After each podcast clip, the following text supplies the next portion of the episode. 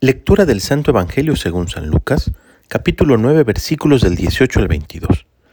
Un día en que Jesús, acompañado de sus discípulos, había ido a un lugar solitario para orar, les preguntó, ¿quién dice la gente que soy yo? Ellos contestaron, unos dicen que eres Juan el Bautista, otros que Elías, y otros que alguno de los antiguos profetas que ha resucitado.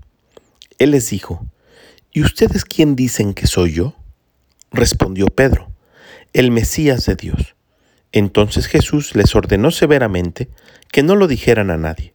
Después les dijo, es necesario que el Hijo del Hombre sufra mucho, que sea rechazado por los ancianos, los sumos sacerdotes y los escribas, que sea entregado a la muerte y que resucite al tercer día. Palabra del Señor. El día de ayer Escuchábamos en el Evangelio a Herodes estar confundido acerca de quién era Jesús, y es su miedo, su propio pecado, el que le hace tener curiosidad de buscarlo. Y en el Evangelio del día de hoy, Jesús pregunta a sus discípulos, ¿y ustedes quién dicen que soy yo? Y esa misma pregunta el Señor no la hace a nosotros, porque solamente teniendo plena conciencia de quién es Jesús es que podemos seguirle o rechazarle buscarle por los motivos correctos.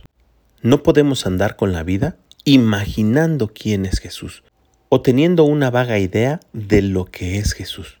Tenemos que ser cristianos convencidos de que Jesús es el Mesías de Dios y para ello es preciso conocerle, platicarle, escuchar su palabra, acercarnos a Él en la Eucaristía y entonces podremos responder, ¿y tú quién dices que soy?